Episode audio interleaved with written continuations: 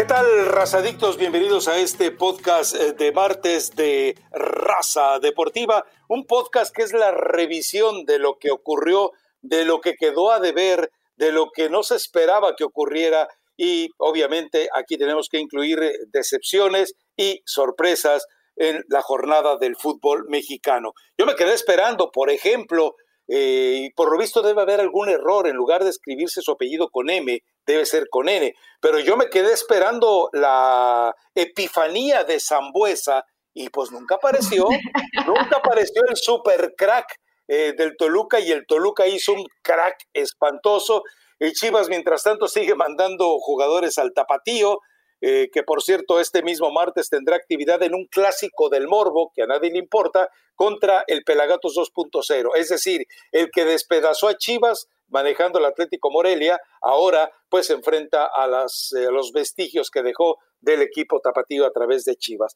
Pero bueno, el América eh, vuelve, a, vuelve a ganar, rompe la mala racha, Cruz Azul da demostraciones de que en verdad por lo menos a la final sí llega. Ya en la final con el Cruz Azul uno nunca puede asegurar nada, aunque recordemos, ya no existe aquel seguro, aquel contrato que le permitía eventualmente a la familia Álvarez Cuevas recibir un bono, una, eh, una bonificación, un premio porque el, Cruz Azul fracasara. Pero le recuerdo algo, si Billy Álvarez no ha sido un muy buen vecino de su mismo Cruz Azul, yo le recuerdo eh, muy puntualmente que sí hay un buen vecino y que como un buen vecino State, State Farm está ahí para usted. Elizabeth Patiño, me decepcionó Zambuesa, no lo vi, no lo encontré en la cancha, pero bueno, sí encontré a Miguel Herrera con una línea de cinco que le funcionó de maravilla ante un equipo que llegaba infladito, no sé qué irá a pasar con Memo Vázquez, me imagino que ya hay eh, luces eh, de alerta, y bueno, momentos así desagradables como el gol que se traga Jonathan Orozco, como un karma después de haber agarrado del pescuezo a un jugador eh, novato del equipo de Pumas y también lo lamentable de la lesión de Saldívar la noche de lunes en el partido contra León. Pero por donde quieras empezar, por ofrecer una disculpa porque San Buesa no apareció. San Zambuesa no apareció y estaba viendo el partido, Rafa, y decía, ay, no, me va a estar molestando en el próximo podcast. Pues sí, no queda de otra. La verdad es que no jugó bien. Tuvo por ahí unos estrellitos en el primer tiempo, ¿no? Pero lo cierto es que Puebla los exhibió eh, de manera grosera, les terminó clavando cuatro y pudieron ser un poco más. Y eso que el Toluca comienza ganando, ¿no? Yo dije, ok, todo va bien, seguramente Zambuesa va a dar un buen partido y no fue así. En el segundo tiempo prácticamente desapareció a un equipo... Eh, de Juan Reynoso, que le hemos hecho realmente poca justicia porque no se habla mucho, de pronto no ha sido tan consistente en cuanto a resultados, pero creo que con el equipo que tiene, pues sí ha terminado dando la sorpresa eh, en varios partidos de la jornada y contra Toluca me parece que, no fue la excepción porque llegaba de tres partidos de no perder y sí se vio muy mal el cuadro de, del Chepo de la Torre con Ormeño, que anda bien, que llega a cuatro anotaciones en, el torneo, que ya inclusive eh, lo quieren para la selección mexicana y esto da un poquito de, risa, ¿no? Pero verse a jugadores como, como Arreola, como George Corral, como el mismo Angulo, como Javier Salas, de pronto futbolistas que dices, ¿en serio de todo esto Puebla puede hacer cuatro anotaciones? Pues sí. Entonces el técnico termina haciendo un buen trabajo y el resultado se queda a favor de, Puebla 4 por 1. Y después de ahí, Rafa, eh, mencionabas algunos otros partidos, creo que el que también nos llamó la atención, el Atlético San Luis contra América. ¿Por qué? Porque queríamos ver cómo Miguel Herrera volvía a rehacer o a intentar armar este, este rompecabezas que se ve complicado. ¿Te gustó la línea de 5? A mí me gustó. Eh, creo que no fue, cuando defendía sí se convertían en cinco, esto fue interesante e inteligente de Miguel porque nunca dejó mano a mano en, la zona de, defensiva, donde sabemos que de por sí van a sufrir. En pelota parada, pues falta organización y falta trabajo. Es completamente normal y entendible, pero en términos generales, pues Sí, Memo Ochoa fue factor, pero también es que América con lo que tiene, hay que decirlo, tiene mucho mérito Miguel Herrera, Rafa, porque es un equipo limitado. O sea, volteas a la banca y, de pronto no hay opciones, ¿no? Por más que veas a un Benedetti o a un Giovanni Dos Santos, pues sabes que no están ni para 45 minutos y después si están, ¿qué tanto te van a responder en la cancha? Sí, el caso, a ver, el caso de Miguel Herrera, eh, él, lo que hace es eh, tratar de armar el rompecabezas con piezas pirata, con piezas que tiene que ir recortando para acomodarlo, pero el equipo le funcionó. Ahora, hablar de que ganarle al San Luis no representa mucho mérito, eh, podría establecerse eso, pero hay algo muy puntual también. Es decir, este tipo de victorias son las que eventualmente le dan tranquilidad al equipo y se le viene también una serie de partidos eh, que le favorecen para poder finalmente enderezarse, ¿no? Entonces, eh, entre el enfrentamiento inmediato que tiene contra el Mazaflán, más allá de que hay algunos que creen que todavía va a dar la sorpresa, pero bueno, tiene la, eh, visita después a Puebla, que donde el Puebla es totalmente una incógnita, es decir, el Puebla es la incertidumbre absoluta. Entonces vienen pruebas para el América y queda claro que también Miguel Herrera entiende que por más que tenga recuperados a Giovanni Dos Santos y a Nico Benedetti, no van a ser ni remotamente las puntas del cambio. Los dos le han quedado a deber.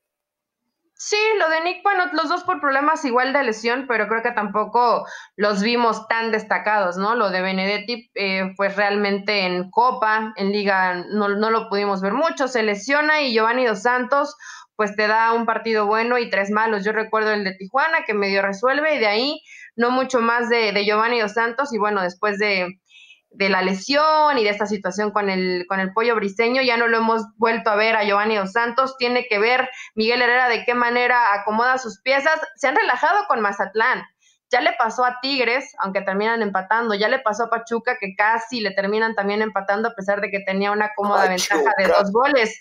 Eh, me refiero a que todos los rivales, Rafa, menosprecian a Mazatlán y de pronto Mazatlán en el último minuto te puede llegar a dar un susto, ¿no? Yo espero que, que Miguel Herrera haya visto los últimos partidos de, de Mazatlán y que precisamente no te puedes relajar porque hasta el último segundo y aunque el rival de frente sea muy superior como lo es Tigres, pues le puede llegar para, para darte un sustito. Sí, y, y, ahora este enfrentamiento que tiene el América a media semana, cuestionando un poco eventualmente el reposo que podrá tener o que no podrá tener y que le puede servir hasta Miguel Herrera para que lo, utilice como excusa, pero es el tipo de adversarios que también le sientan bien al América para, con todo lo que estoy de acuerdo contigo, el Mazatlán va a dar el partido de su vida y el América queda expuesto a eso, a un exceso de confianza. Pero yo creo que la forma en la que juega, la forma en la que rescata, que Guillermo Ochoa se convierte en un jugador eh, importante con tres atajadas espectaculares, aunque creo que el primer gol se lo traga él solito, bueno, y que Henry Martin vuelve a aparecer, ¿no? Y, además eh, eh, tuvo que prescindir hasta Dibarwen por COVID-19 de repente como que Miguel Herrera ha encontrado, sin que le guste, sin que sea la forma en que su equipo deba jugar, ha encontrado más o menos la forma de ir generando resultados. No le queda de otra. Entonces, eh, esperemos a ver esta, esta jornada con dos partidos que deberían parecer a modo, pero insisto, lo de Puebla es un misterio y lo de Mazatlán puede ocurrir cualquier eh, situación. Ahora, lo de Cruz Azul, es que tú te cansas de leer en todos lados. Ahora sí le creemos a Cruz Azul, se pregunta todo el mundo. Pues hay que creerle, ¿no? Pues sí, a ver, también con el torneo cuando estuvo Caixinha jugaban, jugaban bien, fueron líderes de la competencia. Eh, hoy creo que el medio campo que tiene Cruz Azul no lo tiene nadie en el fútbol mexicano anda muy bien Romo, muy bien lo, lo, que hace Romo, cómo lo dejan libre y siempre termina sorprendiendo y aparece en los momentos de, de definición también. Eh, Orbelín Pineda anda bien. Es que de pronto ves línea por línea, está muy bien Escobar. En defensa eh, he escuchado comentarios y sí veo que de pronto cuando eh, Cruz Azul pierde el balón y va al ataque en esa transición, pues sí tarda, tarda un poco en regresar, pero es precisamente porque Escobar y Aldrete pues suben mucho, intentan siempre van, atacan cuando pueden, ¿no? Cuando el rival no, no se los permite, también saben estar eh, bien ordenaditos y jugar contragolpe. Este Cruz Azul ya tiene más de una fórmula y si Boldi más de una solución cuando la situación, la situación se pone complicada. Es por eso que creo que todos se preguntan, ¿le queremos al Cruz Azul? Pues sí, es el que mejor juega en este momento, tiene un gran equipo y para mí, hoy con Vaca, Romo y Yotun, tiene el mejor mediocampo del fútbol mexicano. A ver, y esa es una pregunta, yo, yo sé que ya te perdimos, yo sé que ya te cruzaste al bando oscuro de los técnicos, pero eh, ¿le damos más mérito a los jugadores o le damos más mérito a Siboldi? Por todo lo que hemos platicado, la forma en que, la que los jugadores se han revelado, se han adueñado del vestidor, la forma en la que, en la que los jugadores han creado un compromiso interno o también creemos eh, en lo de Siboldi o hacemos un, eh, como acostumbran decir, un 50-50 o también le, damos más mérito del que aparentemente se le otorga a Robert Dante Siboldi. Nah, tiene buen equipo, pero ¿cuántas veces hemos visto que hay buenos equipos y de plano no, no trabajan bien, no les va bien con los resultados? Y a Siboldi le, le costó, ¿no? El tema de cerrar los partidos. Hoy me parece que ha madurado también en ese aspecto, por eso tenemos que darle ese mérito al técnico. Y más allá de lo futbolístico, que por supuesto que siempre se, le tenemos que dar, no sé si el 50-50, pero sí un porcentaje importante al entrenador, pero en el tema de convencer al futbolista y que precisamente entienda que se acabaron las cruzazuleadas, que tienes a un equipo con, con garra, bien metido, concentrado, eh, que no deja escapar los partidos. Creo que más que en lo futbolístico, Rafa, en lo anímico, este Cruz Azul sí se ve distinto. Ya no quieren cargar esa losa pesada de, quedarse siempre en la rayita para ser eh, finalistas, en la rayita para ser campeones. No, hoy me parece que sí la mentalidad cambió y eso pues tiene mucho que ver eh, el mérito del técnico y no sé qué tanto que, que Billy no esté tan cerca, ¿no? Como que te quitas una losa pesada que tal vez a la distancia Billy le ayuda más al Cruz Azul que de cerca. Todos sabemos lo importante que es tener a alguien de confianza que esté ahí cuando lo necesitemos. Claro, ese buen vecino es State Farm. Cuando se trate de seguro de auto y hogar, consulta a un agente de State Farm. Ellos te brindarán un servicio personalizado y te ofrecerán seguros a tu medida. Seguro coincidirás conmigo en que las personas hacen la diferencia. ¿No es cierto? Por eso, contacta ahora mismo a un agente llamando al 1-800 State Farm. Hablemos claro, como un buen vecino. State Farm está ahí. Bueno, y Pumas, invicto, Pumas, dominante, Pumas pero esa reacción del entrenador de eh, hacer la, la, Tuca Ferretti cuando no ha ganado nada el tipo, no pasa de, ser alguien que accidentalmente sacan del anonimato, sacan del, ¿sabes qué? Por baratito y porque no hay más. También te pongo... de sentido, Rafa. Si no dijo tampoco nada, nada malo, porque ya todos están eh, jalando del cabello. Bueno, tú no puedes, pero todos están, eh, tú no puedes. Pero me puedo dar de golpes en la pelona. como quieras, hay cada quien. Pero aquí el tema es que, ok, tampoco a mí me agradó esta versión de Linini, tengo que decirlo, y mira que me cae bastante bien, pero sí le hacen preguntas eh, con referencia a fútbol. Y después, obviamente, el tema de indisciplina, que no es en Pumas, es en varios equipos del fútbol mexicano. No es improvisado, sí es un, eh, es un personaje preparado que está muy empapado como debe ser, porque aparte para eso le pagaba, ¿no? De quién es sí y quién no, podría alcanzarle desde la cantera de Pumas para estar en primera división, porque ha tenido bajas por COVID y por indisciplina y arma bien al equipo y termina sacando los resultados. Varios empates sí, pero sigue invicto. Pero sí, este tipo de comentarios Lini debe tener mucho más cuidado porque hay prensa eh, que de pronto este, esta, esta situación pueden convertirla en un arma muy complicada en su contra, ¿no? El que te, en algún momento vas a perder y los resultados no van a salir y ahí es cuando te van a reventar y van a decir este comentario que acabas de decir, que es un improvisado. Improvisado es que nunca se hubiera dedicado al tema de fútbol, lleva toda su vida en esto, Rafa. Entonces, no, no es improvisado, sí, no ha tenido experiencia como director técnico en primera división, pero sabe lo que está trabajando, solo que le mida un poquito sus palabras, porque cuando han preguntado de fútbol, eh, hemos escuchado a Caixinha, al Tuca Ferretti, no recuerdo si inclusive al mismo Miguel Herrera, ¿no? Que no les gusta a los técnicos que les preguntes por este tipo de temas. A ver, te doy un ejemplo. Tú le preguntas de fútbol a Tata Martino, o le preguntabas a Osorio, o le preguntas a la, a la Volpe en sus días eh, más o menos de ser agradable, y te dan una explicación muy congruente. Le preguntas a Rafa Puente y te trataba de dar una explicación de lo que había ocurrido en la cancha. Te podía incluso eh, eh, armar un diálogo, pero en general al técnico tampoco le gusta hablar de fútbol. Al técnico tampoco le gusta necesariamente profundizar en ese tema. Es que se ha un, que se ha vuelto un círculo vicioso, yo estoy de acuerdo, pero también ahí me parece que cuando no has ganado nada, porque me queda claro, no ha ganado nada, no le cuesta eh, trabajo ir eh, sumando medallas de humildad en lugar de de repente agarrar y, desnudarse con una prepotencia que dices tú, espérame, o sea, eh, ¿tú quién eres? Cuando Bielsa dice, es que no me, no me preguntan de fútbol, ok, pero Bielsa por lo menos tiene, un, tiene una carrera y, una serie de medallas y de jugadores que ha formado, pero eh, este personaje, y no es que me haga el sentido, Eli, es que a final de cuentas eh, la disciplina va vinculada al fútbol.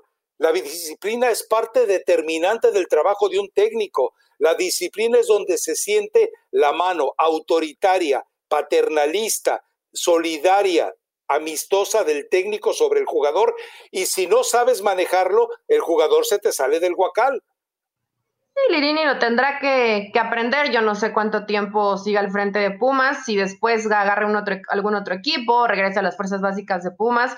No tengo muy claro porque él decía hasta hace unas semanas que no le interesaba quedarse al frente del equipo, ¿no? Y resultó que al final, pues aprovechó esta oportunidad. Eh, si se te presenta, nadie le iba a decir que, que no, pero sí, una, una pildorita de ubicatex y de humildad no le caería nada, nada mal a Andrés Linini, que creo que ha trabajado bien pero coincidimos creo todo el mundo, ¿no? No ha ganado todavía nada y también está en, cómo formulas tu, pregunta o tu comentario. Pudiste haber dicho, eh, chicos, hablemos un poquito más de fútbol, o que les, ah, inclusive hasta interactuar, ¿no? Porque él está en este proceso de empezar a ganar simpatizantes, ¿no? De echarse a la prensa en contra.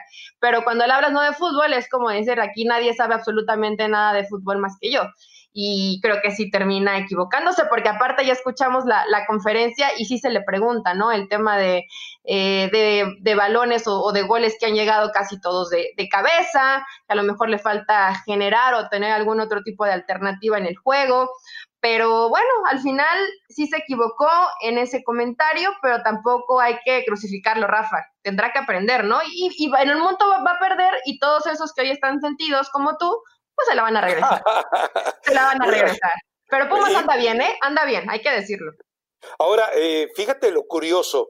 Eh, habrá tiempo que preparemos eh, el podcast porque se viene una jornada muy extraña a media semana en una fusión de, qué sé yo, vamos a tener fútbol todos los días prácticamente de, durante dos semanas porque arranca la siguiente jornada este miércoles con América contra Mazatlán pero hay, hay entrenadores que ya es para preguntarse qué está pasando. Es decir, Guede con Tijuana, pues no hemos visto absolutamente nada.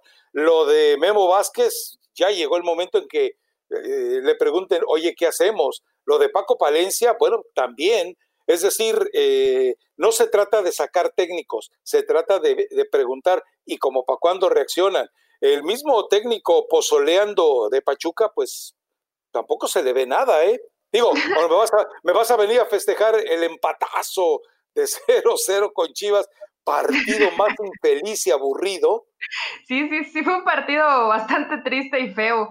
Eh, yo digo, no, no vi, vi, completo el de América, el de Chivas, eh, me puse en la madrugada a checarlo realmente ni siquiera pude disfrutar de todo el partido, era por trabajo que tenía que ver el de América, si no seguramente hubiera preferido el de Chivas contra Pachuca, pero eh, sí, a ver, lo de Tijuana ya es preocupante. Yo creo que ante Rayado se le acaba em, precisamente este colchoncito que tenía Guede, ¿no? Del buen trabajo que hizo en Morelia. Creo que al final aquí solo hay una situación que podría salvarlo y es que la gente de Grupo Caliente no tiene dinero, Rafa. Entonces hoy tendrías que liquidar un contrato y traer otro técnico. Me parece que a lo mejor por la circunstancia económica aguanten a, a hasta el final, ¿no? Pero realmente ahora sí no se ha visto absolutamente nada del trabajo. Es más, si no tuviéramos antecedentes, pensaríamos que no es el mismo técnico que estuvo contra Morelia. Por Morelia. Y bueno, y más allá de que Almada salva el pellejo porque se enfrenta al desecho tóxico del Atlante, que es el equipo de Querétaro en todas las áreas, bueno, eh, eh, también hay algo que puntualizar. A Víctor Manuel Bucetich se deshace del chicote, se, deshace de Ronaldo.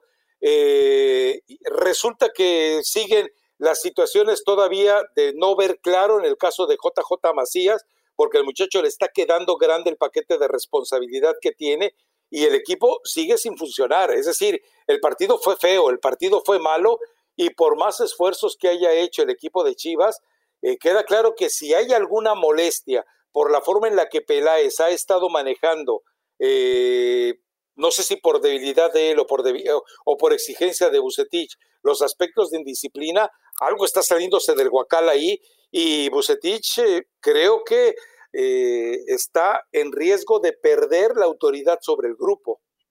Eso me sorprendió y no, no, puedo decir que me decepcionó y ni tampoco creo que a Bucetich le, le, interese si me decepciona o no, pero nos tenía acostumbrados y tú aquí te cansaste de decirlo, Rafa, que la disciplina, que lo de Ronaldinho, que en su momento con el bofo.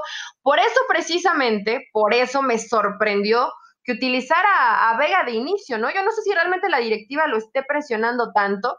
Yo quiero pensar que le dan esa posibilidad de decir, a ver, por lo menos si tuvimos que hacer una telenovelita barata, bueno, pues ten autoridad y que el grupo se dé cuenta en el, mensaje que si tienen una indisciplina, eh, más de un partido no van a haber actividad y no que inmediatamente los regreses. Tampoco fue que marcara tanta diferencia. Lo que sí me sorprendió, y yo sé que mucha gente de Chivas esperaba una situación espectacular con Bucetich en cuanto al tema de fútbol, no va a ser así, va a ser un equipo hasta cierto punto más preocupado porque, porque no le hagan gol y después ya eh, vendrá el tema de, generar y tratar de anotar, que tampoco JJ Macías anda fino, pero cuando ves que sale eh, Fernando Beltrán por Dieter Villalpando, hasta cierto punto hombre por hombre, eh, me, terminó sorprendiendo. Realmente eh, seguimos creyendo esta mentirita de Chivas que tiene un equipazo y es un equipo limitado y además indisciplinado.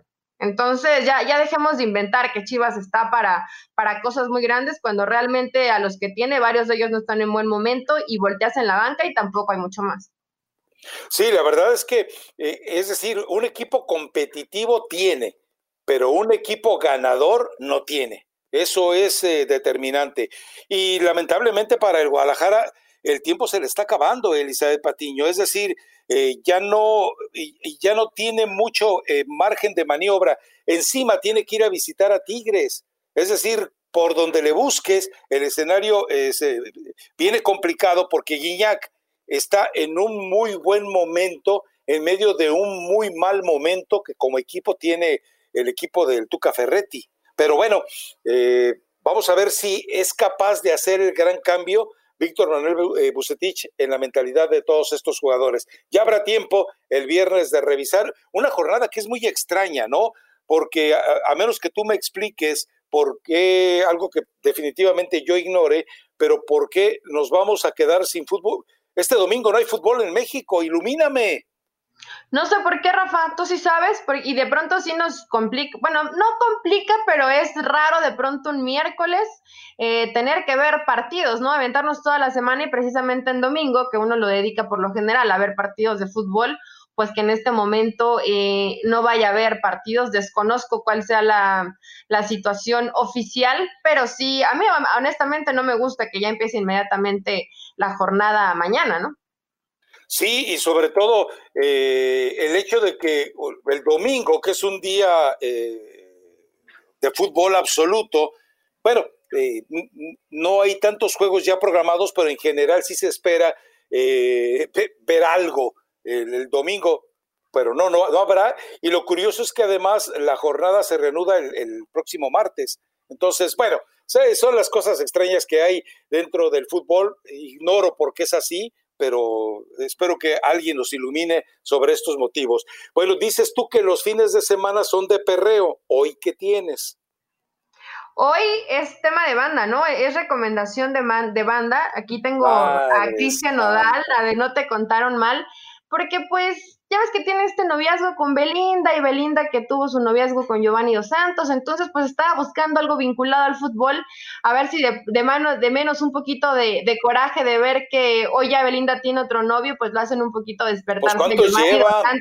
No, no, tampoco han sido tantos, Rafa, pero bueno, seguramente debe ser doloroso eh, que terminaste una relación y después verla en brazos de alguien más. Entonces la de no te contaron nada. A la gente sí le ha gustado la recomendación de banda, inclusive me han hecho comentarios otras canciones que prometo para el próximo martes checarlas y dar alguno de los que los razadictos nos han dado como sugerencia. Perfecto, Eli Patiño, muchísimas gracias y los esperamos en el próximo podcast de Raza Deportiva, todos los razadictos. Pásela bien y bueno, a prepararse para ver este partido de América contra Mazatlán en la reanudación del fútbol mexicano este miércoles. Gracias, Rafa. Chao. Chao. Bye.